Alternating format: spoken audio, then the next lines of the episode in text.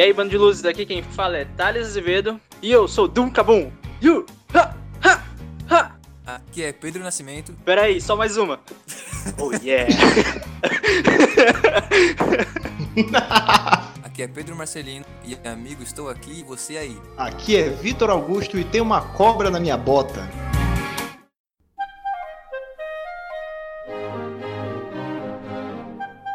Esse é um episódio que eu acho que eu já tinha comentado com o Pedro anteriormente, e até mesmo com o Vitor, que era uma coisa que eu queria falar, porque Toy Story é uma coisa que faz parte da nossa infância, né? Um, primeiro filme é lá de 95. Eu acredito que ele tem essa importância não só na infância, mas principalmente tecnologicamente falando, né? Foi uma das primeiras animações, ou pelo menos uma das boas animações que, que fizeram a diferença na, na computação gráfica, né, da época. E a gente pode começar falando um pouco do histórico da Pixar e depois ir passando para os filmes mesmo. Eu acho que inicialmente a gente pode falar do John Lester, né? O John Lester é um cara que começou todo, todo essa, esse engajamento junto lá com Steve Jobs e toda a galera da Pixar. É engraçado porque eu tava vendo uns vídeos antigos sobre a Pixar e é, ela tem muito cara de startup, tá ligado? Não era uma super empresa, era uma empresa pequena que tava ali dentro dos estúdios de Disney e eles não tinham lá tanto dinheiro assim para investir em animações ou, ou mesmo filmes, então eles trabalhavam principalmente com curtas, né? Acontece que o John Lester, ele na época, não só o John Lester, né, mas a Pixar ou a tecnologia da época, que a gente tem que lembrar lá de trás que os computadores eles eram aqueles tubões, tá ligado? Aqueles é, brancos, só que ficava bege, né? De sujeira. Aqueles computadores gigantes. É, naquela época você não tinha um, uma abrangência tecnológica como a gente tem hoje. Não tem um i7, um i9 que nem hoje, né? Eu acredito que não só isso. É, na época era muito mais complicado você fazer seres humanos, né? Em animação. Tanto que surgiram mais tarde teorias que do porquê que o, o Andy não tinha um pai, por que você só via a mãe dele, enfim. A gente tem essa toda essa teoria da Pi Pixar, que os filmes se conectam. A Pixar meio que confirmou uns anos depois. Que eu acho que na real é, só foi tipo, não, não, a gente fez isso aí mesmo, pensou nisso aí, mas não pensou em porra nenhuma, tá ligado? Mas aí, no fim das contas, eu acho que a Pixar tem, tem esse papel importante na indústria, é, principalmente porque na época você não conseguia fazer filmes com facilmente, né, o, um ser humano não ficava tão legal. E hoje você tem essa mudança, né? Tipo, pô, se você pegar o primeiro Andy do primeiro Toy Story e comparar o Andy que você vê no Toy Story 4 agora em 2019, a diferença é gritante, cara. Eu, eu chego até a estranhar, porque, é, sei lá, eu, eu meio que gosto da, daquela da forma de animação da época, né? Como eles faziam a animação e, e os seres humanos, para mim não fazia muita diferença. Eu acho que esse estranhamento não, não, existia tanto assim, né? Pelo menos é, vindo de mim, porque não tinha. O foco não era o Andy, né? Mas eram os brinquedos do Andy. Então naquela época, o, o John Lester ele fez uma animação junto com a equipe da, da Pixar para trabalhar num, num curta que ia ter um, um primeiro uma, uma lâmpada, né? Da, mais tarde virou a intro oficial, né? Dos filmes da Pixar. E aí eles foram começando a animar objetos, roda. Tem até um curta que eles fazem um palhaço, mas é, é chega a ser meio bizarro, tá ligado? Então, tipo, era uma coisa que eles ainda estavam desenvolvendo e era muito, muito, era muito mais fácil você trabalhar com objetos do que com pessoas mesmo, né? Você animar, tipo, expressões faciais, uma coisa que não, não ficasse esquisito. Tanto que eles fizeram uma animação posteriormente que tinha um bebê e tinha um, um, um trenzinho. E aí eles meio que. A Disney gostou, né? Na época ganhou até melhor, melhor curta animado. E aí a Disney, não, tem potencial, a gente quer fazer um curta pro, pro Natal. E aí, tipo, parece que na época a Disney meio que queria que o John Lester, não, vamos fazer dois minutos, vai ser uma coisa rápida. E o John Lester, não, a gente tem capacidade de fazer meia hora de, de curta, entendeu? Não é obrigatório a gente fazer dois minutos, pode fazer mais. Só que aí, tipo, no fim das contas, ele lá conversando com, com a galera da Disney, chegou que, não, então faz um filme. E aí eles fizeram o primeiro, a primeira animação, né, que foi o Toy Story. E eu lembro bastante que na época época, é, tava vendo alguns extras quando eu era criança, que vinha no DVD e tal, que eles falavam muito, tipo, da dificuldade que era você animar e você meio que juntar trilha, você juntar, uh, enfim, as vozes dos personagens numa coisa só, né? Enfim, era, era uma meio que uma gambiarra. Eles estavam fazendo meio que uma gambiarra ali para fazer as, as coisas funcionarem. E o filme tinha que ser, tinha que ser lançado na, no dia de ação de graças e eles estavam com a agenda apertada e as coisas tinham que funcionar e não estavam funcionando direito. Então é, é, bem bacana ver essa evolução, né? O que hoje pode ser, ser feito de uma maneira não necessariamente simples, mas comparado ao que era antes, é, é bacana ver essa evolução do, do, do, que tem sido, né? O universo da, da Pixar e, e, como eles foram crescendo ali dentro dos estúdios também. E se você for comparar o Toy Story na época com os filmes grandes da Disney, ele, pô, o primeiro Toy Story teve o orçamento de 30 milhões. Então, tipo, era muito baixo comparado a outros filmes que existem até hoje, entendeu? Animações que tem hoje. Então não tinha nem, não foi gasto nem 100 milhões. E revolucionou, né? Foi a evolução da animação. Quando você tinha 80, 90 milhões em animações em 2D, que você não trabalhava com essa tecnologia, que era uma tecnologia que, digamos que era mais estável, né? Que era, sei lá, Branca de Neve ou, ou a Pequena Sereia, enfim, os clássicos da Disney. Toy Story ele trouxe uma, uma outra dinâmica, né? E além disso, é, o John Lester ele consegue trabalhar com histórias, né? Ele consegue trabalhar com o crescimento dos personagens o envolvimento da história, não só com as crianças, mas principalmente com os adultos. Cara, o mais é que, tipo assim, você vendo essa história, eu vendo você narrando essa história, e, tipo, não fazia a menor, menor ideia que realmente revolucionou o impacto desse filme. Eu me lembro até hoje, em 2001 mais ou menos, quando eu acho que eu me lembro, eu tava com dor de ouvido. Aí eu pedi para minha, eu pedi pro meu tio comprar na locadora um, um filme, um filme para criança. E aí, tipo, ele simplesmente comprou Toy Story e passou lá, passou, ele botou lá no, no, no, no DVD, fita cassete lá, e simplesmente rodou. Entregando tipo, a idade aí. É.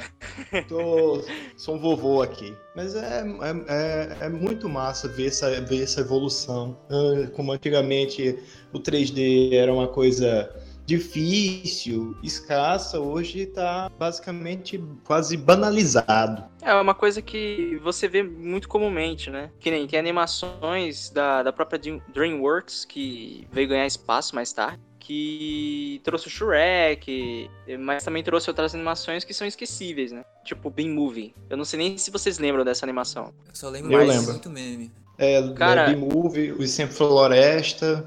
Ah, o Sem Floresta. É deixa eu ver. Deixa eu ver outra outra animação.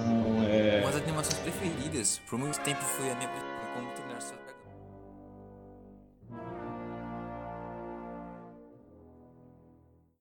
Eu fui feito para macarrão, salada e talvez até pudim. Não sou um brinquedo. Eu sou descartável.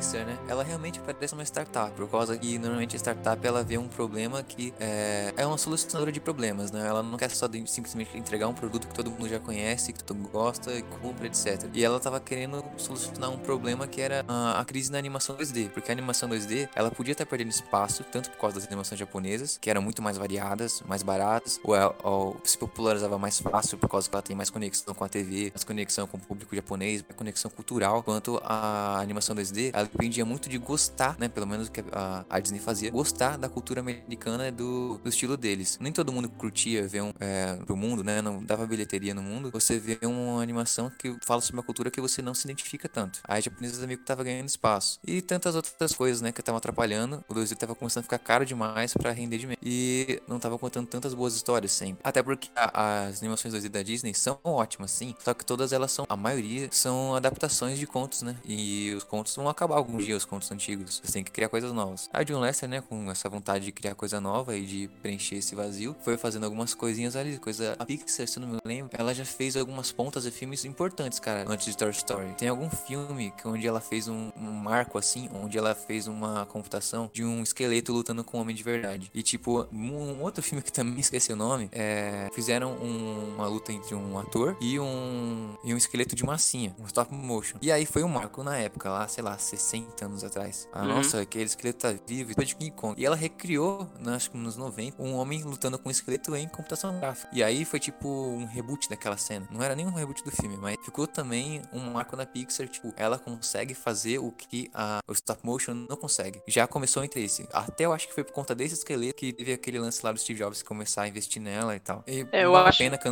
não, só ia acrescentar o que você ia falar. Você me fez lembrar, falando aí dos filmes que. Aliás, os curtas que ela trabalhou durante essa caminhada, né? Antes de chegar no Toy Story. Eu tava. Você tava falando aí da, da questão da crise e do estúdio, né? Da própria Disney não tá rendendo tanto. Tipo, tava, a produção tava muito cara para o, o quanto retornava e quanto a, a história das animações nem sempre se relacionavam com o público lá de fora, entendeu? Então, Isso. tipo, o Toy Story, ele brinca. Ele literalmente é, brinca, né? Ele traz essa, essa ideia de brinquedos que faz parte da infância de qualquer criança. Por mais que existam diferenças culturais, brinquedos diferentes, o sentimento é muito aquilo, né? De você se sentir próximo da, daquele objeto, vamos dizer assim. É, eu, eu lembro que quando eu era criança, que. Eu não sei se só eu. Eu tinha uma prateleira com os brinquedos meus, né? Aí tava lá o Woody, o Buzz e outros brinquedos, variações do McDonald's ou coisa parecida. E eu lembro que eu Burguês saía do safado. quarto. Burguês! Não, mas deixa eu falar, pô. Aí eu lembro que eu falava assim embaixo pros meus brinquedos: Galera, se vocês quiserem se mexer, meus pais estão aqui agora. Aí, tipo, eu saía do quarto, fechava a porta e eles entravam de surpresa assim pra ver se eles iam ficar, tipo, paralisados Ah, ou mudar a nossa, posição, essa- tá ligado? Ah, mano, era muito foda a infância, velho. E, tipo, eu tinha muito essa esperança de, caralho, eu sei o segredo dos brinquedos agora. E eles sabem que eu sei também. Eles vão falar comigo em algum momento. e, enfim, essa questão do Toy Story e essa evolução, né, indústria e tal, é, a Disney, não, não comumente eles faziam tipo, ah, vou fazer um filme aqui, o Rei Leão, ou a Pequena Sereia, e vou fazer uma continuação posterior a essa. Tipo, eles faziam, só que eles já passavam pro DVD, não ia pro cinema, porque eles acreditavam que o, o primeiro longa daquela animação não teria o mesmo impacto posteriormente, entendeu? Ah, não é a mesma coisa, não é o igual o primeiro Rei Leão, não é igual a primeira Pequena Sereia, ou prim- o, o que seja, entendeu? O que de certa maneira faz até sentido, porque você vê os carros aí, você tem o primeiro Carros que vem bem aceito, que foi um filme muito bom até, mas o segundo pro terceiro são filmes esquecíveis, né? São filmes que, que não necessariamente você vai lembrar daqui a um, dois anos. Então é, é uma animação muito momentânea. E o Toy Story, pô, é difícil até dizer qual dos três filmes é o melhor. Particularmente pra mim, o dois é o melhor porque foi o que eu mais assisti. Mas é, se você for olhar, cada um acrescenta o outro, né? Eu acho que essa é a principal diferença aí do, do quarto filme. Eu não acho ele ruim, mas eu acho ele extremamente esquecível, cara. É literalmente aí. Episódico. É, exato. O Pedro pode falar um Não. pouco mais sobre isso aí, que ele também viu. Isso é. Tô salientando, ah, galera, aí 2010. do- Pode falar. Tá bom. Só, não, eu só ia dizer, galerinha, que eu não assisti o filme, mas já vendo pelos comentários e vendo pelo, pela, res- pelos spoilers de fora que não foi tão, não foi tão legal. Não foi tão bem aceito. Uhum. Mas pode falar aí, O Pedro. Tom Hanks, ele falou que foi um dos melhores filmes que ele assistiu na vida. Caralho, quantos pagaram pra ele falar isso, né? E É aí, verdade. o- esse filme, desde 2010, né, quando lançou o Toy Story 3, o Toy Story, quando foi lançado o 3, é, o 2 ele tava começando a ficar esquecido. Já estavam lançando animações que tipo, que lidar com um público novo, tanto na Pixar como fora da Pixar. E o 3 já falou assim: Toy Story está de volta, né? Aqueles brinquedos lá, eles ainda existem, galera. A gente vai fazer filme deles, a história deles continua. Olha, o Andy cresceu e tal. E aí no 3 já aconteceu isso, está de volta. Aí foi, 2010. Agora 2010 já- já tava atrás, já foi embora. E agora vem o 4, ele tá de volta. Tem de 11 anos, né, mano? é, é, acho que não é em 2010 que foi lançado? Deixa eu ver, peraí. É, 2010, foi mal. Deu uma. Aí- não, Passei o tempo é, demais por aí. Mas é E aí, próximo, tem, o... tem uns 10 anos, pelo menos. é- é parece reprisado, né? O, ele sempre vai voltar. Quando você menos espera, tá, toma um Toy Story na cara. E aí fica esquisito isso. Porque dentro desse, entre esse último 3, eles falaram que iam voltar agora pra cá na mídia e tal. Eles investiram muito em marca de Toy Story. Então, é, começaram a sair novos brinquedos. O Woody foi rebutado, porque eu tenho o Woody da época do 2, né? E eu cheguei numa loja de brinquedo. Na época, tá, eu tinha 11, 12 anos por ali, mas eu ainda entrava na loja de brinquedo, tá? Não me julguem, eu gostava de brinquedo aí. Eu gosto de brinquedo até olhava- hoje, cara.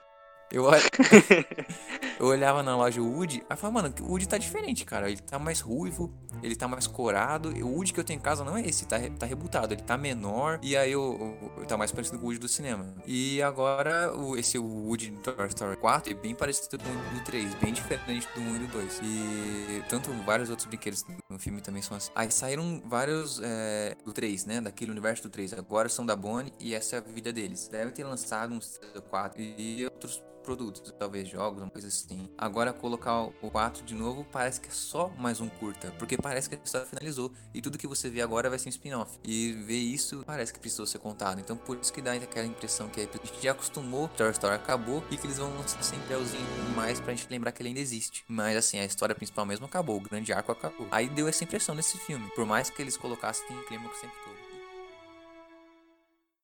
Eu fui feito para macarrão, salada e talvez até pudim. Não sou um brinquedo. Eu sou descartável. De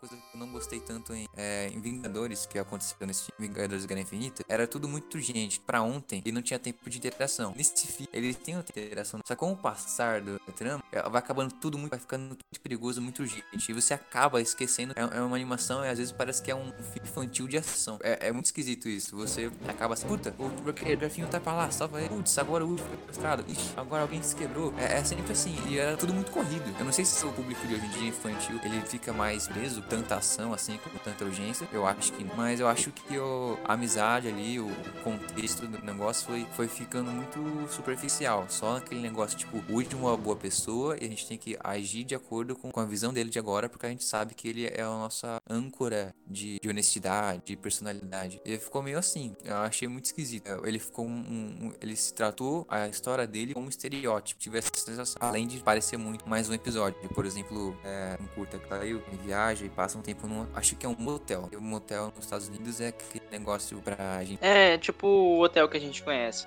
É tipo hotel de estrada. É, hotel de estrada, né? E aí é meio abandonado. E aí os brinquedos acabam lidando com ameaça lá. Terror. Tudo bem, mas é um curto é ótimo. E aquele É. negócio também tem muita urgência. Foi a primeira vez que eu vi muita cena de ação. Não tanto quanto, quanto esse do Toy Story 4. É, eu achei muito legal a física que os brinquedos estavam, como eles estavam mais plásticos. E aí é, eu achei legal colocar eles meio, meio que simulando um gênero, um gênero de terror. Usam vários clichês e várias, várias sugestões Uhum. uma coisa urgente, mas que ainda é misteriosa, perigosa. Não só essa coisa de ação. Pula, pula dali, usa tirolesa, é, dá uma luta, coisa assim. É, eu E acho mas que. desde- que- Aham. Pode falar, pode falar. E eu acho que desde aquele episódio lá do terror, Toy Story Terror, eu vejo que a, a Disney Pixar tem tratado o Toy Story parece que a partir daquele curta. Não sei se já assistiram esse curta Sim, sim. na Netflix. E eu tenho a impressão que aquilo ali foi um, foi uma, uma retcon, onde corrigiu alguma dinâmica dos brinquedos e do universo. E agora a gente tá vendo esse retcon. Não tá vendo mais Toy Story 3. A gente tá vendo o retcon do, do curta do terror. Então, o que eu ia falar, vamos lá. Eu quero voltar um pouco aí no primeiro filme pra gente destrinchando o bom de cada um de cada da, enfim, da trilogia. No primeiro filme você tem lá é, o Andy e o melhor amigo dele é o, é o Woody. E o Woody ele ele tem aquela coisa de liderança, ele tem a figura de, é, de que não, galera, vocês não vão ser trocados, ninguém aqui vai ficar ser trocado por, por outro brinquedo e vai dar tudo vai dar tudo certo. E aí quando chega o Buzz, você tem o ciúme, né, do, do, do Woody, porque ele é um brinquedo que, se eu não me engano, acho que até no episódio, no- nesse quarto filme, né, que parece mais um episódio, ele fala que, ah, eu sou da década de 50, por aí. E, tipo, Buzz era o, era o boneco que, não, agora as crianças querem, querem brinquedos espaciais, eles querem naves, e eles meio que citam isso também no, no segundo filme, é, que a linha do Woody, o show do Woody e, e tudo mais. E eu lembro que que era uma frustração, né? Até pra, pra Jessie, que ela vivia numa caixa e, e antes disso ela tinha uma, uma, uma criança, né? A dona dela. E aí ela cresceu e acabou dando pras doações. E aí acabou que ela ficou dentro da caixa e junto com bala no alvo lá, com o mineiro. E o Woody, ele meio que tinha esse, essa... No primeiro filme ele tinha a arrogância dele, né? Dele, não, eu sou o, o, o brinquedo principal do, do Woody, eu sou o cara que dorme com ele na cama dele, os outros brinquedos ou ficam embaixo da cama, ou ficam guardados dentro do, do, do baú, entendeu? E, e com o passar do tempo você vê que o, o quarto do, do, do, do Woody não, do, do Andy, foi mal. o Andy, ele, ele, ele vai mudando, né? Tipo, antes era só de, de cowboy, é, referências ao próprio Woody, e mais tarde você tem referência ao Buzz, a viagem espacial, até o Pizza Planet, né? Que a gente vê no, no primeiro filme, faz essa, essa, essa brincadeira, né? Com um momento e, tipo, das crianças estarem se importando mais com coisa espacial, de alienígena. O que é até, até legal, né? Tipo, lembra um pouco de, de infância, porque quando eu era criança, eu acho que muitas crianças, elas meio que se identificavam com a ideia de que, não, quando eu crescer eu quero ser astronauta, quero ir pra lua. E quando a gente vai crescendo, a gente vai tendo novas experiências, vai conhecendo outras áreas e percebe que o mundo é, é, bem mais vasto, né? E eu acho que o Woody ele tem meio que essa essa é, essa mudança, né? Porque ele acho que até antes do Buzz chegar, ele nunca tinha visto direito o mundo lá fora, né? O, o mundo externo, ele não tinha conhecido. E acho que a gente vê principalmente isso no quarto filme que ele se encontra lá com a Beth e tipo ela tá sozinha há sete anos, né? E, e ela não, por que, que eu vou ficar com uma criança sendo que eu posso ter,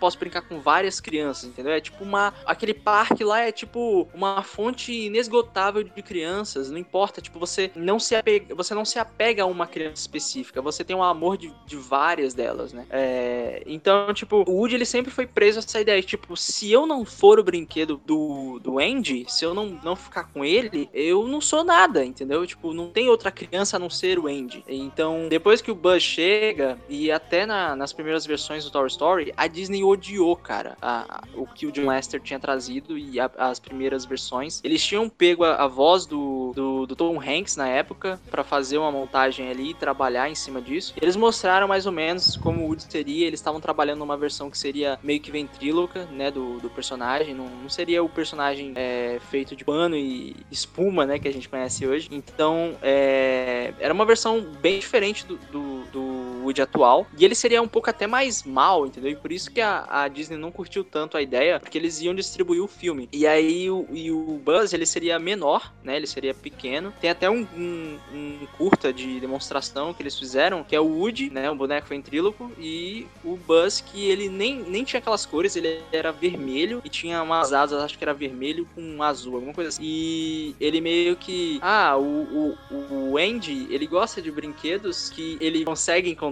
porque aí ele, quando o Buzz ele vai voar, né? O infinito e além, aí ele vira o globo, né? Que o, o Buzz tá em cima de um globo. Aí ele vira e ele cai atrás do armário. Aí o, o Woody ele vai lá e encosta assim no, no, no globo, né? Ele é até bem maior. E aí ele, ele fala: ah, o Woody gosta de brinquedos que ele, que ele consegue encontrar. E aí meio que acaba o curta. Cara, é assim, seria até engraçado ver hoje um filme do tipo, sei lá, como um, extra, uma paródia, enfim. Mas é, chega até ser medonho, né? E aí eles foram trabalhando melhor a ideia. O Buzz ele foi evoluindo e o, e o próprio Woody, né? Então, essa evolução que a gente vê no primeiro Toy Story, que eles mostram e, e falam a, dessa história e todo o convívio do Woody, a questão dele ser líder e posteriormente o Buzz acaba sendo líder, as pessoas começam, até os próprios brinquedos, né? Começam a dar mais atenção para ele. Então você tem esse ciúme, esse ego que o Woody tem, mas quando ele, o, ele sem querer derruba o, o Buzz pela, pela janela, não foi algo é, proposital, tá ligado? Tipo, não foi uma coisa, nossa, o Woody é mal e, e ponto e acabou, entendeu?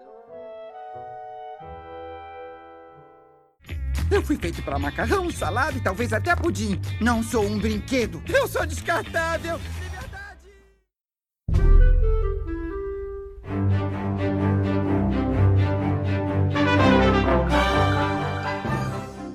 Você tem todo essa, esse conflito do, do Woody, né? Que você tem. É, o primeiro filme, você tem o ego dele em relação ao Buzz. E aí meio que ele vai amadurecendo e você vê, uh, vê a construção desse personagem conforme a história anda. No segundo filme, você vê esse conflito dos novos amigos dele, os amigos que ele, que ele tinha no quarto e eu acho muito foda, mano, porque é, até no final do Toy Story 2, mas o, o Buzz fala assim, pô, isso não é o brinquedo que eu conheci, tá ligado? Tiria da, da sua criança. E aí, ah, você, você tava errado, tá legal? Então, tipo, o Woody meio que deixa pra trás e aí depois ele se toca, ele volta, enfim. E no terceiro filme você tem esse intervalo aí, né, de, de 10, 11 anos, não, não me lembro bem exatamente. Mas aí você, eles meio que chegaram à conclusão, pô, a gente não pode trazer a mesma história de novo, né? Tipo, você contar mais uma aventura do, dos brinquedos do Toy Story. E o Pedro tinha mencionado também que o Toy Story tava ficando meio que esquecido, né? É, o terceiro foi até um. Na época eu lembro que eu não, não tinha gostado muito da ideia de o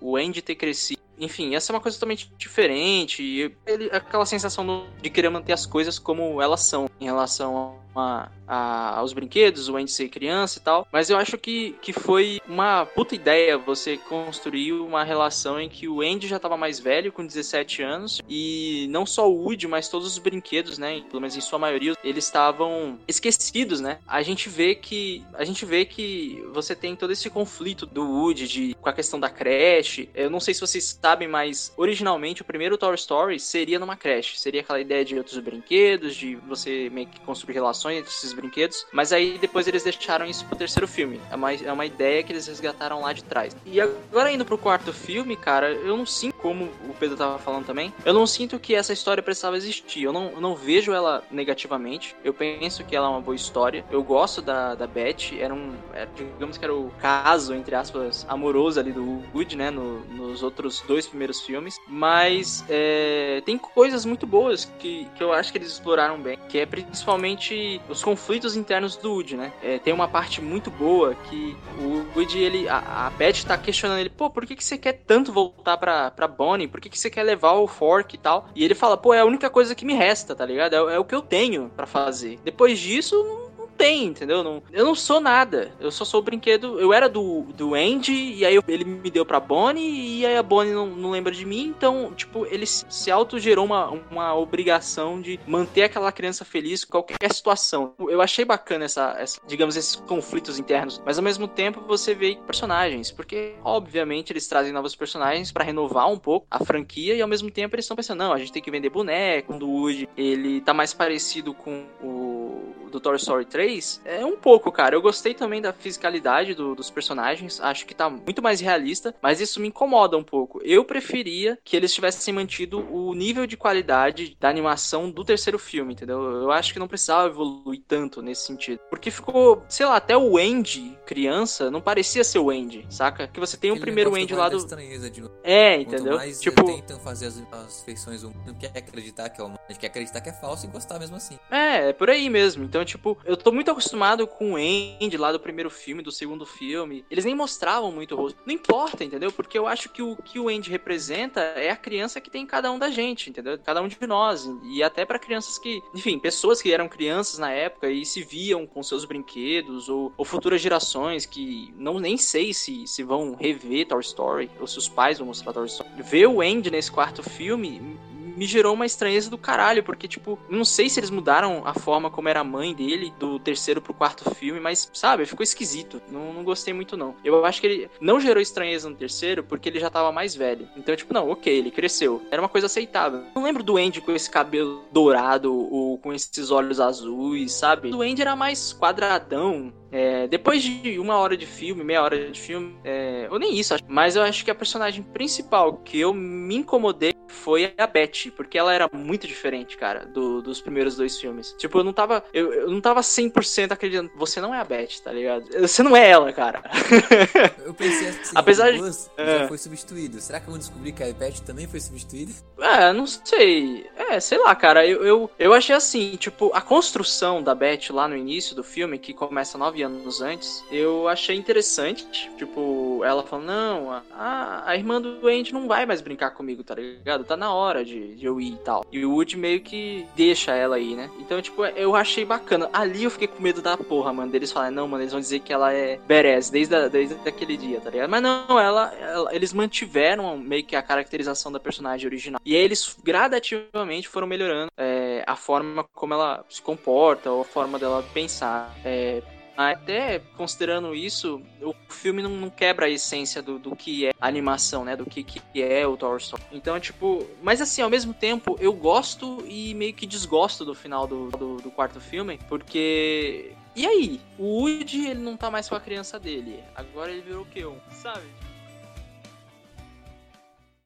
Eu fui feito para macarrão, salada e talvez até pudim. Não sou um brinquedo. Eu sou descartável.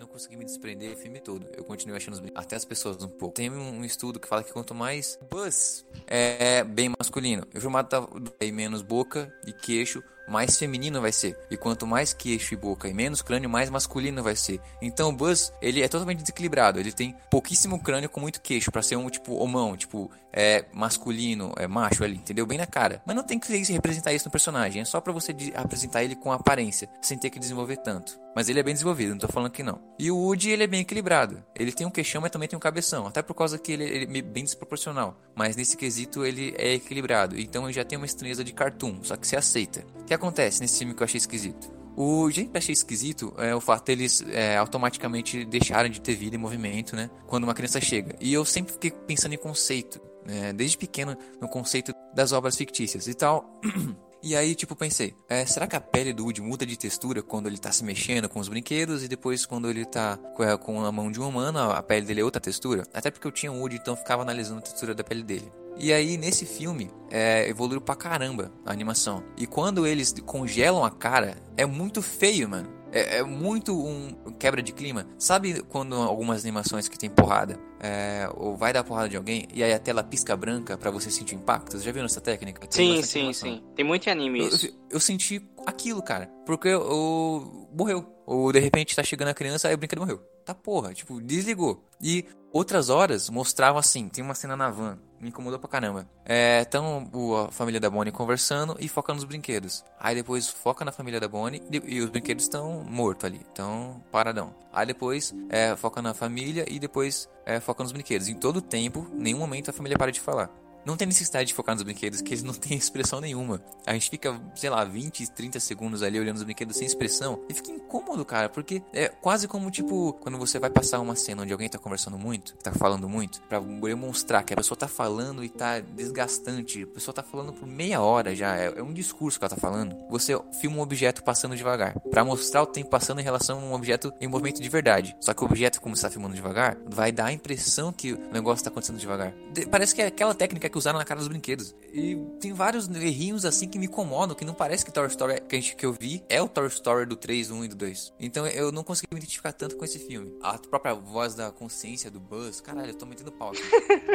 é, aquele negócio de apertar o botão, eu adorava aquilo. Eu nunca tive um Buzz. Eu já tive Buzz de McDonald's, Buzz de ovo da Páscoa, mas é, nunca tive um Buzz de verdade da Disney. E o meu primo tinha e eu brincava mais do que ele com o Buzz. E aí eu apertava o botão sempre lá, falava inglês e tal. Ah, que bacana, não sei o que. Aí de repente usou de uma maneira tão tosca. Tinha tanto. Eu, o Buzz, usando a representação da consciência dele ali, a gente sabe que ele tem a cabeça de militar, supostamente. Então ele devia ser decisivo e, já, e ter um preparo, tanto quanto ele mostra preparo de inteligência corporal. Eu lembro no Toy Story. Mano, eu tô metendo muito pau. Eu lembro no Toy Story 3, quando ele é transformado em Buzz espanhol. E aí, mano, ele usa pra caralho as habilidades mecânicas dele, porque ele é um brinquedo todo articulado, todo pesado, forte e tal. Tipo, beleza, esse Buzz natural, o Buzz, ele é daquele jeito. Agora, vê, vê esse Buzz aí de, de 20 anos nas costas, falando, pô, o que eu tenho que fazer agora? Vou apertar o botãozinho.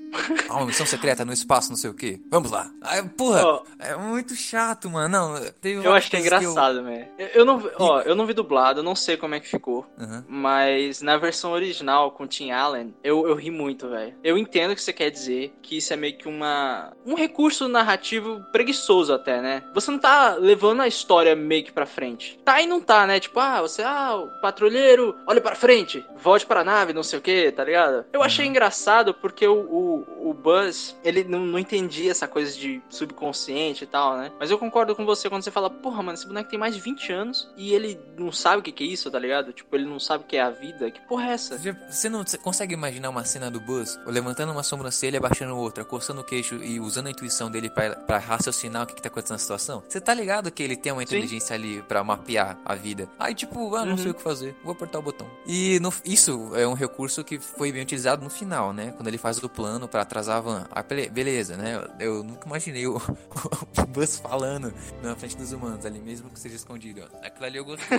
isso aí foi legal. Mas, é, é, foi muito fora da caixa. Só que, é, enquanto o Woody era o foco, o Woody é o protagonista desse filme, uhum. e o Buzz é o coadjuvante, ele não consegue ter esse tempo de tela, eu o senti muito jogado. Isso. Então me incomoda, por causa que eu me imaginava assim, tipo, o Buzz é o Thor agora, mas antes era o Woody, Buzz era Capitão América e Homem de Ferro. Eles têm o tempo de tela. Assim, a gente sabe que o Homem de Ferro e o Woody são mais importantes, mas o Buzz também tá ali. Ele também tá fazendo uhum. história. E agora ele virou tipo o Thor. Foda-se. Eu acho que até a Jessie, né, mano, perdeu a importância. Porra, ela eu nem lembro. Nesse filme? Eu acho que ela nem tem fala. Tem, tem, pô. Mas são muito poucas. Cara, eu lembro. Aliás, eu não lembro de muitas cenas que eu vi o bala no alvo. Cara, não tem uma construção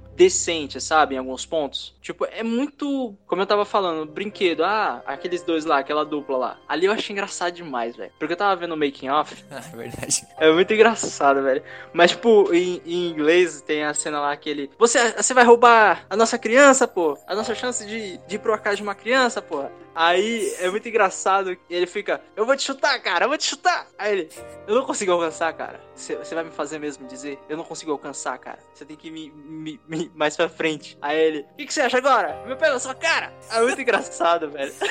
É muito legal. Mas outra coisa. O, na hora que o Buzz se oferece para cuidar do garfo, né? O garfinho, como ficou dublado, é o, o Woody fala: Não, sei o que, eu vou cuidar. E a negação do Woody em pedir ajuda, é que não parece uma coisa do Woody. O Woody, eu acho que ele consegue, é um líder que consegue delegar as funções. Não uhum. parece o Woody de novo. Foi um recurso de roteiro para diminuir os personagens é, clássicos e trazer novos. Entendeu? Exato. Por causa que se fosse o exército todo clássico do Andy contra aquela boneca lá, filha da putinha lá, mano, ela não durava, não tinha slap. Ela não chamava 20 slap que não conseguia pegar a galera toda. Mas ela, com três bonequinhos lá de pano, ela conseguiu dar conta do Woody do Buzz. Que é contraditório, né? Parece que você tá construindo a personalidade do, do primeiro Woody lá de, de 1995. Que era o cara mais egoísta, que queria fazer tudo, sabe, na, na, nas formas dele. E, tipo, agora ele já é um líder que tem, que mais de 20 anos. E, e o Buzz tá junto com ele. Então é, é, é até bizarro ele dizer não, tá ligado? Pro Buzz, sendo que o Buzz podia ajudar. Ele e... microgerencia a situação, né? Ele fala, se não tiver, tipo, na ponta do meu nariz, não, não tá sob controle.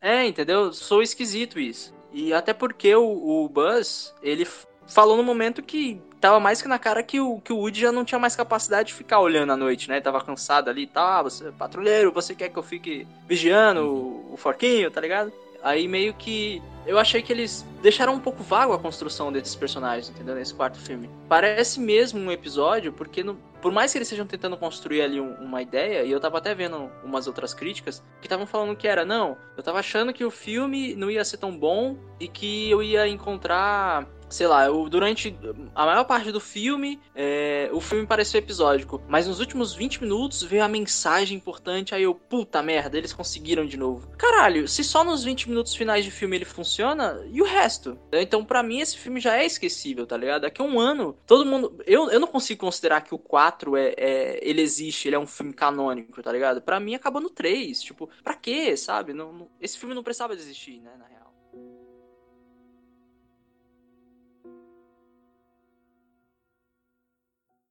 Eu fui feito para macarrão, salada e talvez até pudim. Não sou um brinquedo. Eu sou descartável.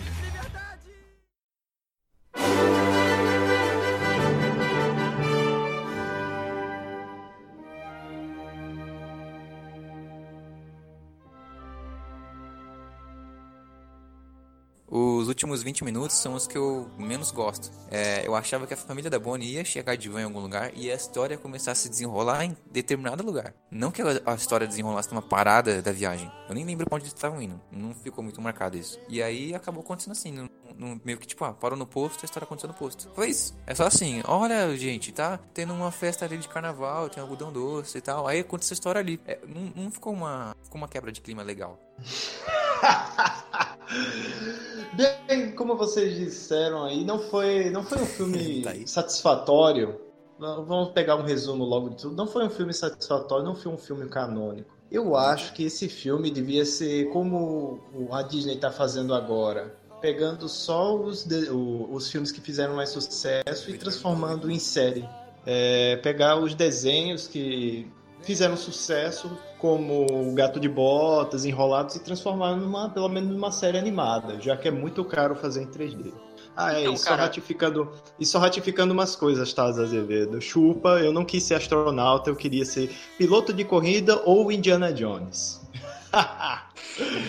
Mas, assim, cara, vendo todo, todos os três filmes, para mim realmente acabou no terceiro, não tem mais, não tem mais o que fazer Ou como eu falei para você, pro, pro, pro Thales, era melhor eles terem feito essa história sendo o 3, mas de um, contada de um jeito diferente, e eles finalizassem o 4 com eles indo para nova nova dona.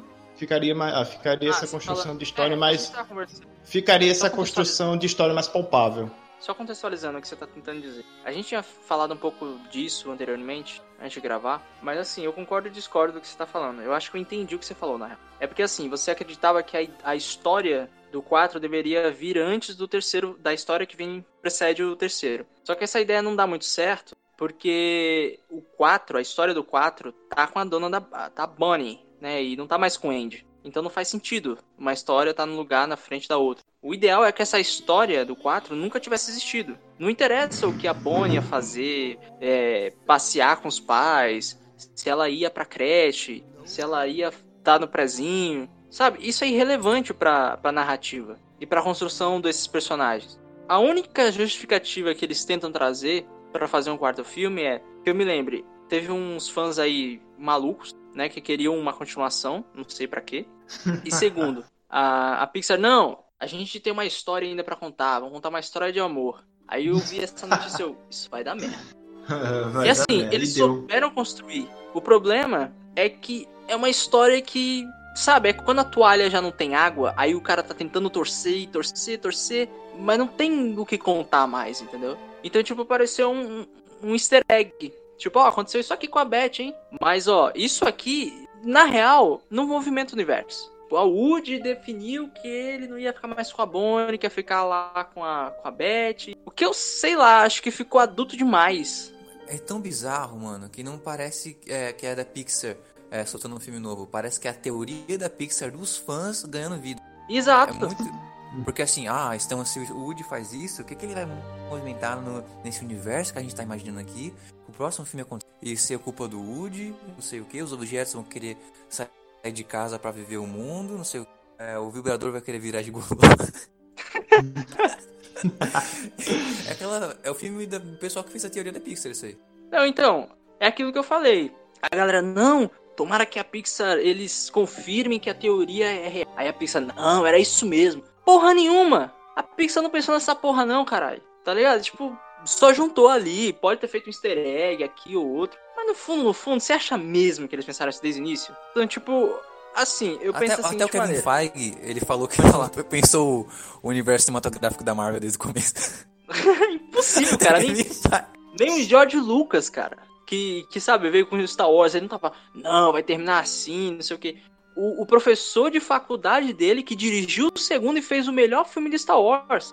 Não é assim não dá para saber o que, que o público vai esperar, o que ele vai gostar ou deixar de gostar. Por isso que geralmente continuações, sei lá, Guardiões da Galáxia 2, que eles não, a fórmula de sucesso é a gente pôr piada e fazer gracinha. E no final não é, tá ligado? É tipo, é a forma como a história se conecta com as pessoas. E quando ela não é forçada. Então, esse Toy Story 4, para mim, declarações do, do Tom Hanks ou mesmo do Tim Allen, não eu quase não consegui gravar as últimas falas, ou o, o Tom fala, não, esse, é um, esse, esse literalmente é o melhor filme que eu já vi. Se foi, cara, porra, mano. Você tá vendo muito pouco filme, emoção, cara. Eu ainda fiquei é, tocado né, né, sobre emoção. Porque não, a Beth, ela deixa crível mesmo que os brinquedos podem existir sem ser dono e que eles podem levar vida na, tipo, na periferia, assim, dos humanos. que ninguém vê. A favela, ninguém... tá ligado? Suspeito. É, é a favela de brinquedo, né? Porra. E que a creche, a creche ainda é a internet. O que a Beth vive é Deep Web. Caramba. Ter tráfico então, de, de partes de brinquedos por aí, caramba. Cara, é, filme é esse, tráfico de órgão. Não é não, É tipo isso, mano. Acontece, Meu Deus do céu. Meio que tipo, mostrando que a creche, né, é, é, que a luz pega, onde o sol alcança é nosso território, assim, onde não alcança é das É o Rei Leão, o... é o Rei Leão miniatura. e o Woody agora vai pra esse mundo, então a gente tem, sabe que o Woody tem capacidade de sobreviver lá. Até a Beth conseguiu com o tempo, então sabe. Mas é, acabou ali, mano, a história deles. De que o. dele com o Andy. E uma coisa que eu fiquei pensando né, sobre a teoria da Pixar, sobre o Woody, é que ele fala pra, pra vilã, né? Que ele foi feito nos anos 50, por aí. E uma, hora, uma outra hora ele fala pra alguém que não dá, sabe muito bem da, do passado dele, que ele tá esquecendo algumas coisas. Mano, ele, ele tá ficando velho de verdade.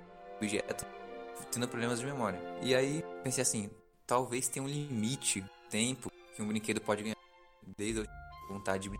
E aí, o que acontece? O Woody tá começando a ser esquecido, né? Esquecido pela Bonnie. Ele ficou no armário lá, pelo que um outro brinquedo disse pra ele. Ela tinha filha da puta. Falou assim, ah, você é três vezes que você foi deixado no armário essa semana. Mas então, só acrescentando o que o Pedro tava falando, eu não sei se vocês repararam, mas na cena que o Woody tá falando que ele. Ah, eu acho que eu sou dos anos 50, por aí. Toca música. Isso é só para quem viu iluminado. Mas eu, eu não sei se foi proposital, mas muito provavelmente foi. Na hora que ele tá falando, ah, nos 50 e tal, toca a música que toca no restaurante no, do hotel do Iluminado. Ah, tipo, ele tá passando a vitrola lá, tá tocando a música. Caralho, velho, easter egg. Foda aí. Aí eu não sei se eles quiseram meio que explorar alguma coisa ali nas entrelinhas, preliminarmente. Mas eu achei bacana isso aí. Muito massa, de verdade. E o bacana é que, que os bonecos ventrílocos ali, né? A própria boneca lá, que tava acompanhando o Woody, ela é antiga também, tá ligado? Então, tipo, eu acho que faz todo sentido, até porque é, eles são uma loja de antiguidades, né? São brinquedos ou objetos antigos, né? E coisas do tipo. Então, eles quiseram meio que dar um clima ali, né? Achei, achei bacana isso. Até porque a personagem ela é meio que apresentada como é, malvada, né? Ou coisa do tipo.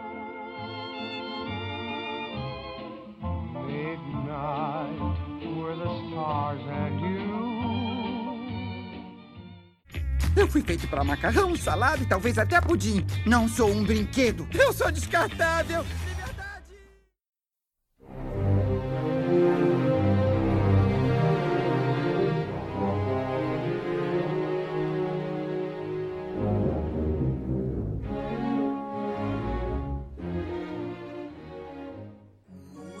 pode, né? Eu penso nesses conceitos. Woody não pode estar tendo esses problemas por ser esquecido. Por causa de vez em quando a Bonnie ficar, mesmo por ano, estourando. Acho que ele nem deve ter um ano. E aí, não, acho que tem um ano, porque ela, ela passou de ano, ela saiu do, da creche pra ir pintar no jardim de infância. Então deve, ele deve estar mais ou menos há um ano com a Bonnie. Ela tá no prézinho, aí, né? Jardim de infância, aí, acho que nos Estados Unidos é a mesma coisa. É kindergarten, é. E aí, ele, com certeza, ele é mais lembrado, ou até mais pego na mão.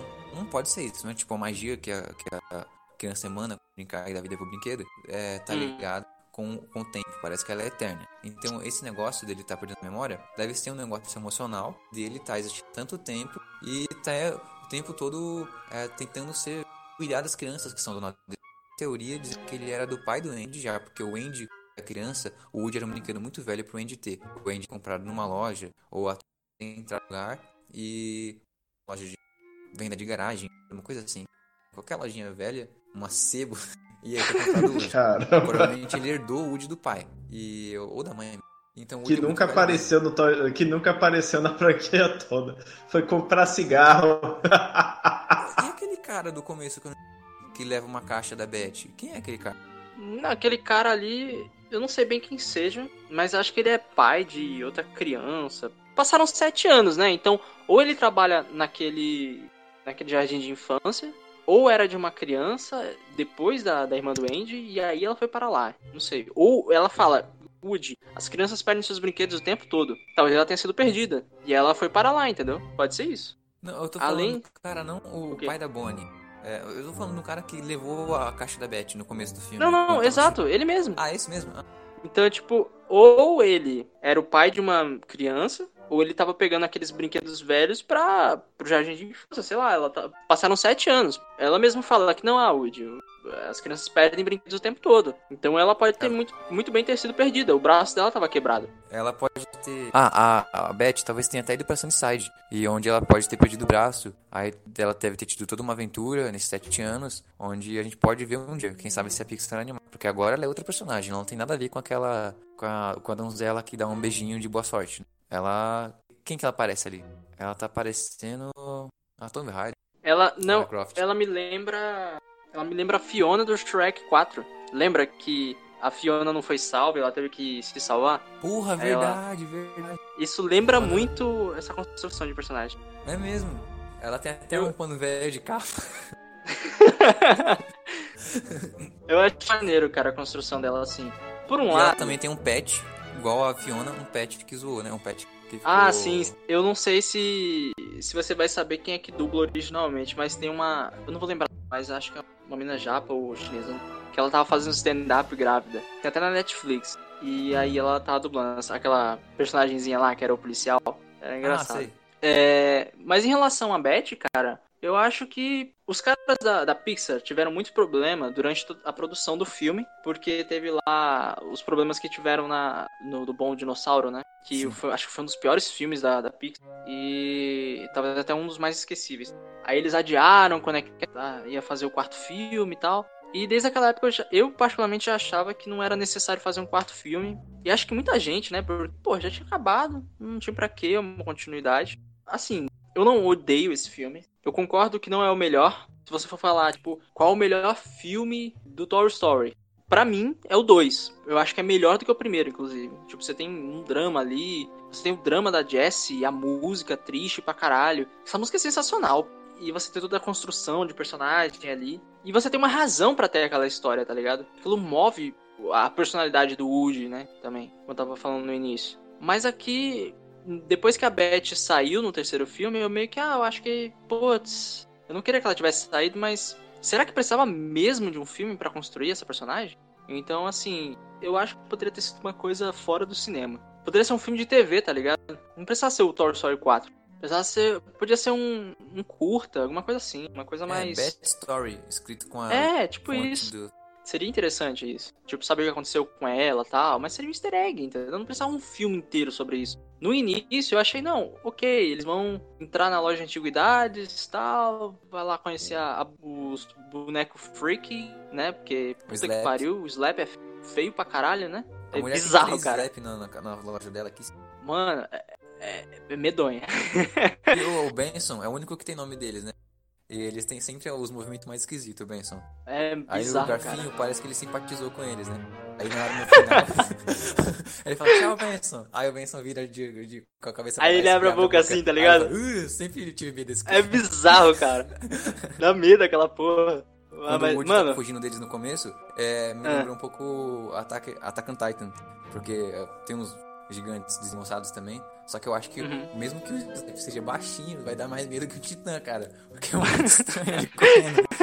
Ele é. Porque o Woody é pano com preenchimento, né? Com enchimento. Aham. O Slap é um pé pesado com pernas que são mangas. Não tem nada, é muito esquisito ver ele correndo. parece uma entidade, tá ligado? Parece o Chuck. É bizarro. Mas já que a gente falou do, do Garfinho, cara, eu gostei muito desse personagem. Eu achei que poderia ser um problema durante o filme, mas puta, achei muito foda. Eu achei muito engraçado quando ele pula, né, do, da van lá. Aí ele fala, Freedom! Tá ligado? Tipo, é muito engraçado. Aí o Woody, qual a nossa próxima parada? Daqui a cinco, daqui a cinco milhas, é é que eu não sei converter pra quilômetros, mas enfim. É, aí ele, não, eu consigo. Eu encontro vocês na próxima parada. Aí ele vai atrás do, do garfinho, né? Eles estão lá no caminho. Não, porque você é o brinquedo importante da, da Bonnie. E ele não consegue entender, tá ligado? Aí ele. É engraçado quando ele vai conhecer os brinquedos pela primeira vez. Aí ele, Forquinho, esses são seus novos amigos. Aí ele, lixo. não, amigos! Ah, ah, ah, minha... lixo! Aí ele, lixo! Mano, eu, tenho muito engraçado, velho. Eu achei muita graça também, eu me identifiquei bastante. Ah, Eu muito tive da hora, cara. Aí ele lá, eles caminhando lá no caminho. E o. E o Forquinho. E o. O Forquinho, ó. O Garfinho. ele anda todo troncho, tá ligado? Aham. Todo duro assim. Aí ele. Ele não, porque você é o brinquedo especial da, da Bonnie e não sei o que. Aí ele lá lançando o bracinho. Quê? é muito bom, cara. Aí ele, não, você é tipo. Você é tipo o lixo dela. É isso, mano. É muito engraçado, cara. É, tipo, explicação. não, você é quentinho, você é confortável. Ah, aquele pano gigante que cobre ela. ai, ai, muito da hora, cara. Eu fui feito pra macarrão, salada e talvez até pudim. Não sou um brinquedo. Eu sou descartável. De verdade.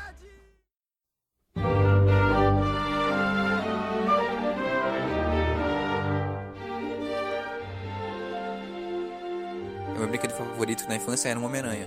Ele era muito articulado, sabe? Ele mexia até os dedos, assim, mexia o pescoço, cintura, joelho, calcanhar, dedos do pé, dedos da mão, assim, muito articulado. Uhum. E aí eu fazia várias cenas de ação na minha imaginação e tal. É, pensava às vezes, como você disse, né? Tipo, será que eu vou pegar ele assim vivo? Se eu, se eu olhar de repente, uma coisa assim. e eu lembro que eu já levava ele pros lugares para me sentir seguro. É, pra escola não, mas lugares assim, por exemplo, se eu fosse um dentista fazer uma coisa importante, eu levava ele no bolso. Aí eu pensei assim, é, tem a ver o que o Woody tá falando. Todo essa, essa cisma de achar que o garfinho seja um, é um lixo é importante pra Bonnie. É porque a Bonnie vai se sentir segura, vai se sentir bem se dormir com ele por perto, se ele tiver algum lugar onde ela está preocupada. E por um tempo depois, eu comecei a substituir o Homem-Aranha por livro. Então muitas vezes eu nem lia é, o livro, mas eu levava ele no bolso, principalmente livro de bolso. Só pra estar o livro. Tipo, de repente, se alguma coisa demorou demais na rua, qualquer lugar, eu começava a ler. Lia um capítulo assim, 15 minutos, demorava pra caramba. Ou não lia nada, automaticamente, quando eu saía, pra algum lugar que ia demorar, pegava um livro, colocava no bolso e sentia, tinha certeza que eu não ia ler. Mas sei lá, por algum motivo, ele substituía o homem. Aí eu parei com isso de anos pra cá. Faço nem ideia por quê, porque eu tenho que voltar a ler. Eu percebi, eu me reconheci ali. O, aquela preocupação do Woody, né? Eu queria que os brinquedos, os objetos tivessem essa preocupação com a minha segurança emocional. Eu falei, mano, o Woody é muito boa. O, por mais que ele esteja microgerenciando a parada toda, ele tá uma função muito. A gente fina, né? O Woody é gente fina. Uhum. E os brinquedos estão é, entendi, entendendo esse lance assim do, do, como o Woody observa as crianças, né? O do Woody admirando a Bonnie brincar, que assim explica tudo. Ele nunca admirou o Andy brincar, porque ele sempre tava lá brincando com o Andy. É, acho que tem vezes onde o Woody não tá próximo da brincadeira ou o Woody é o protagonista. Mas agora ele seguia admirar. Ele via quanto o Porquinho e a Jess faziam a Bonnie felizes. Mas ele Uhum. não tava lá dessa vez. Ele tava meio enciumado, né? Meio tristão. Principalmente porque usavam. Ela usava a medalha dele, não, o distintivo dele com a, com a Jess, né? É, eu acho contente. assim, só acrescentando esse negócio da Jessie, rapidão, é, eu achei legal, porque faz sentido porque ela é uma menina, ela vai pegar algo que ela, é um brinquedo que ela se identifique mais, mas ao mesmo tempo eu senti uma mensagem ali, tá ligado? Porque beleza, ele passou o bastão pra ela, mas será que essa relação da Bunny com o Woody ter reduzido, você vê figuras femininas com mais destaque e você vê o Woody, por mais que ele seja protagonista ali, o Buzz tá muito secundário, o resto tá secundário. Você não acha que isso tem um pouco de feminismo no meio também? Sem contar que essa coisa dele se sentir meio ciumado, eu não sei se ele deveria se sentir assim, porque ele ficou talvez meses ou anos no baú do, do Andy, tá ligado? E ele não ficou desse jeito. Ele tava, ele tava tipo, Buzz, eu, eu não vou mentir, eu mentir pra eles, tá ligado? Eu não sei se o Andy vai brincar com a gente de novo. Tá velho já, entendeu? Então, tipo, eu, eu achei um pouco. Eu não sei se eu posso dizer que é contraditório. Incomum, vamos chamar assim, você meio que olhar pra esse brinquedo que passou por tanta coisa, porque já, já foi até esquecido, né, entre aspas, pelo Andy. E ele vai se importar, tá ligado? Tipo assim, sei lá, não sei. Talvez seja essa ideia que o que dá vida o, ao brinquedo é a criança, pode ser isso também. E aí ele meio que vai perdendo isso, não sei. Eu acho que a É. partir do 2 é, começa assim. Eu sei que o 2 é. Muita gente deve, como você, deve achar o melhor. Porque eu acho que ele é mais gostoso de assistir, até mais do Uhum. que um é meio parado. É, mas só que o 2 começa a estragar toda a mitologia desse universo. Porque no 2 começa a, a gente começa a pensar mais em como os brinquedos vivos agem fora do quarto do. A gente sabe que eles no quarto do, do Sid, né? Só que a gente nunca pensou, pelo menos, nunca deu a entender que é um brinquedo em exposição, já foi, ganhou vida, e ele tá pensando ali que ele tá em exposição eternamente. Como o Woody ia ficar no Japão com o Homem-Galinha ia vender ele, né? Eu esqueci o nome, só Homem-Galinha. É, loja de brinquedos do UOL, não sei o que. Era muito foda. é. Aí começou a estragar, ficou meio melancólico. A gente sabe da, da Jessie, foi esquecida, e... O bala no alvo, So- ele era de alguém? O bala no alvo Eu acho que não, o né? Fedido, o Pete Fedido foi esquecido também. O Bala no Alvo, eu não sei se ele veio com a Jessie, porque a, a mãe, a- provavelmente mãe da Jessie, sei lá. a- a Ah, antiga não, acho que Jessie, sim. Acho que tava junto, sim, não sei. Ela gostava Na muito de cavalo. verdade, na verdade, ah, há uma teoria por aí dizer que a, a- a antiga, a antiga dona da Jessie era a mãe do Andy. Sim, tem essa teoria, eu não lembro um- qual a base, mas tem essa parada aí. Uhum. E- É muita coincidência, né? É, o- a boneca voltar logo pro Andy. Não É sei. verdade. Mas, Olha aí. mas então, começou a ficar melancólico demais de imaginar como que é a vida desses brinquedos. É, no 1 é tratado muito cartoonizado, com um bilhão de músicas contando a narrativa, e aí a gente consegue é, gostar da, daquela loucura ali. E no 2, acho que eles colocaram o pé no chão demais. E aí no 3, mais ainda. Agora no 4, mano, tá muito doido, velho. É porque, tipo assim, a história começa. Não, vamos contar a história dela entrando no jardim de infância. E o que é muito legal, porque aquele medo dela, dela chorar e tal. Porra, eu senti isso quando eu fui pra creche, tá ligado? Eu ficava dia fora de casa. Não tava acostumado. E aí, tipo, eu sei o que ela tá sentindo. Eu consigo me identificar com aquela criança. Com a Bunny, né? Toda essa coisa do, do Woody, meio que, não, mas o, o garfinho ele é importante pra ela, porque é o brinquedo mais importante. E, enfim, tá acompanhando o crescimento dela, né, nesse novo ambiente. E, e toda essa parte que você falou de você ir pro dentista e, sabe, levar o brinquedo, isso é muito maneiro, porque isso é, isso é real, entendeu? Você se identifica. Eu acho que a história meio que, por mais que ela tenha início, meio e fim, parece que ela tá contando mais de uma história. No começo tá falando da Bonnie, numa hora tá falando da Beth, e depois volta pro Garfinho. E aí depois volta pra aquela boneca medonha. E aí depois volta pra Beth, entende? Aí depois vai pra voz interior do Buzz. E aí depois vai pra voz interior do Woody. Esse filme pareceu muito mais comercial do que todos os outros. Teve momentos. Eu não chorei no filme, em momento nenhum, mas houveram alguns momentos, acho que principalmente o que mais me parece mente é a cena que o Woody tá se despedindo da, da Beth na primeira vez, tá ligado? Na hora que ela tá sendo levada no carro. Ali, ali quase foi, mas até a a trilha do filme não me parece nada novo. Parece tão re reciclável, entendeu? Não teve uma música memorável, tipo o Rand Newman cantando, ou as versões brasileiras, sabe? Tipo, eu senti falta. Não, parece um, um, filme no universo de Toy Story, mas não é Toy Story, entendeu? Foi essa a sensação principal que eu tive. Eu fiquei emocionado na, na despedida deles, quando o Woody tá naquele é, topo do brinquedo lá, que Sei. eles estão lá, e o Woody tá ali. É, eu achei muito isolado ali, sabe? Eu sei que ele vai ter aventuras muito maiores que os brinquedos. Eles vão, tipo, meio que ver aquela vida de ator que eles. E o Woody, mano, ele um objeto que se esconde das pessoas pode ver muita coisa.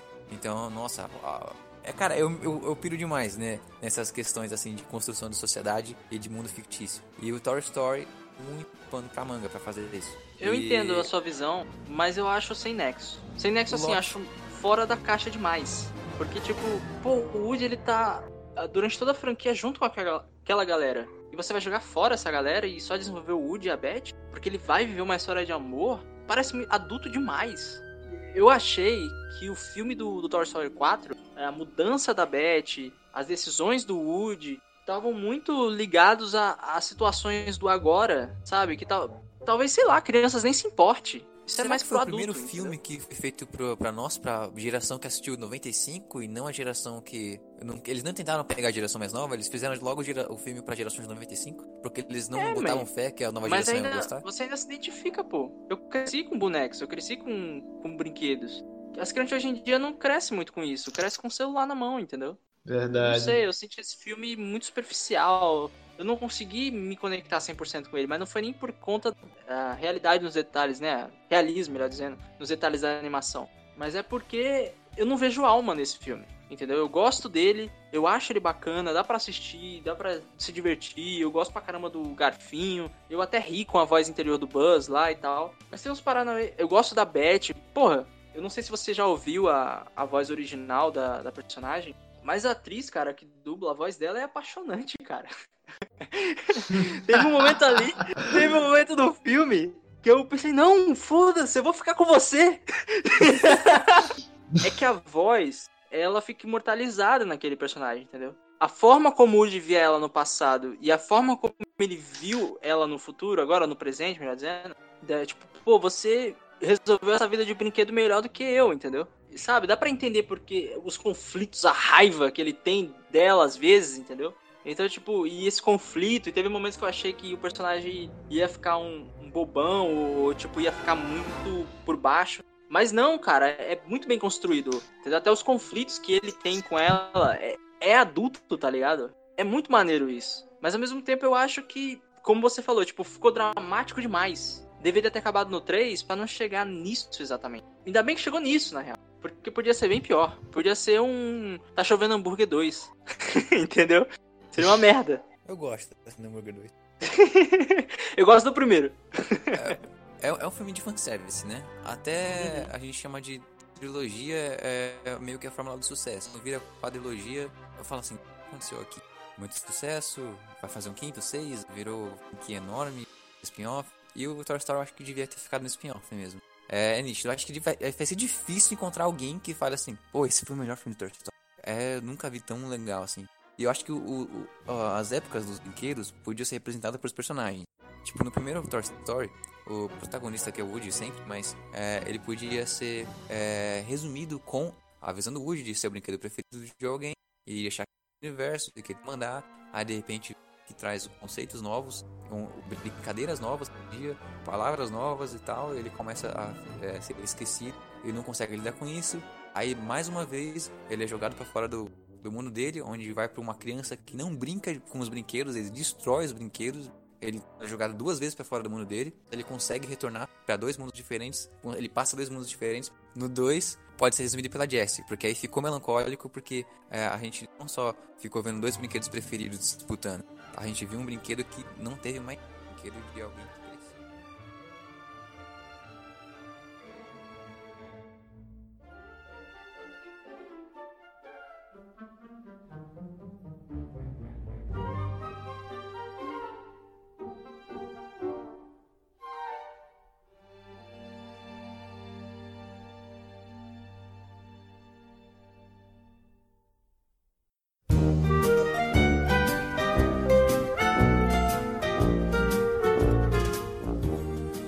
Cara, só concluindo aqui. Eu gostei, no geral, do filme. Eu acho que tem coisas muito boas ali. Eu gostei da Beth. Eu gosto da relação dela com o Woody. É complexo, entendeu? Eu concordo que ficou complexo demais até. Ou dramático demais, né? Pra um filme infantil. E eu acho que isso também se dá porque você tem os curtas lá. Você tem algumas pequenas relações dos brinquedos e com a Bunny. Enfim. Então, tipo assim. Eu ainda tenho essa, aquela sensação de que isso é um filme à parte, entendeu? Mas fica difícil olhar pra trilogia do Toy Story e não olhar para esse filme agora, entendeu? Porque ele meio que faz parte do canônico sem que você queira. Então, para mim, eu acho que se hoje, ou daqui a 10 anos, me disserem, não, qual foi o melhor filme de Toy Story? Para mim, foi o 2, seguido do terceiro filme. Mas o 4 é com certeza o, o, menos aproveitável, sabe? Tipo, ele tem umas ideias interessantes ali, mas eu, eu não acho que ele deveria existir. Como a gente tava falando no começo. Deveria ser tipo uma aventura da Beth, contando a história dela à parte. Não precisava de um filme de uma hora e meia para contar isso, entendeu? Então, chega a ser um pouco de barra, entendeu? Apesar das coisas terem sido bem construídas e ficou natural, não precisava, entendeu? Podia ter acabado. Tipo, chega, vamos só fazer animação aí pra TV, como eles já estão fazendo, né? Mas eu acho que cinema não precisava mesmo. Então, por isso, eu vou dar dois balões. Bem, como eu não assisti o 4, eu só vou avaliar os três primeiros. Acho do caralho. Fez parte da minha infância. Como já foi citado aqui no programa, eu me, me identifiquei muito, tanto com os personagens quanto com uma história, como, quanto o, o, o ato mesmo de você brincar, você se divertir, você bolar sua, suas próprias histórias quando você é criança. Então eu dou cinco balões para a franquia toda, menos por quatro que eu ainda não assisti. É, cinco balões pra franquia toda também, porque é, acho maravilhoso. É, o que aconteceu, eu acho que foi no o medo que a gente tinha no 3, caiu no 4. Não precisava. Então, dois balões também, porque o Garfinho é muito bom. O Buzz tem. O Buzz é um alívio cômico mais, sei lá, bidimensional do que ele era, mas ainda assim é um dos personagens que eu mais gostei no filme. E o Woody tá complexo demais, mas que bom, assim, sabe? Só se reduzisse ele demais, é, tanto quanto ele foi, quanto era no primeiro filme, eu acho que estragaria, só pra história andar, sabe? Ah, tipo, ah, faz escolhas erradas como ele fez no primeiro filme. Agora, as escolhas erradas que ele faz, é, acabam também é, colocando a história pra frente, é muito questão de. Foi, foi mão de fora, foi a mão do dinheiro mexendo ali. Então, você, mesmo que ele, personagem seja meio que maculado, você não sente que ele foi maculado de verdade, você sente que foi só dinheiro. Então o Woody tá bem, sabe? Não, não cagaram em cima dele, ele não foi reduzido. Não, não, não rebutaram ele de verdade. Foi só um retcon ali pra funcionar a história. É, é, o que eu sinto sobre o filme todo, na verdade. Então, dois balões pelo Woody, pelo Buzz e pelo Garfinho. Eu gostei do Garfinho também. E, e a gente esqueceu de falar do, do Uncabum. Tá sensacional.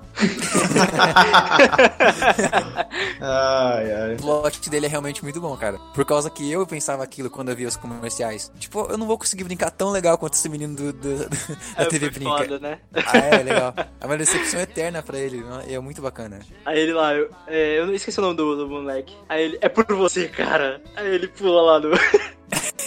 da montanha russa lá, muito engraçado.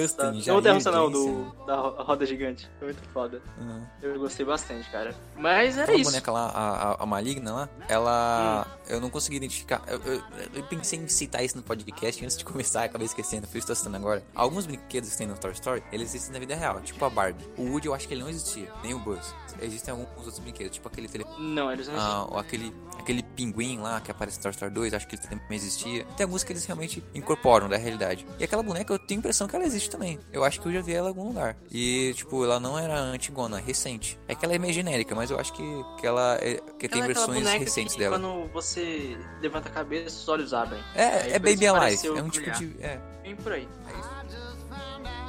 what love is about. I've never felt this way before. A.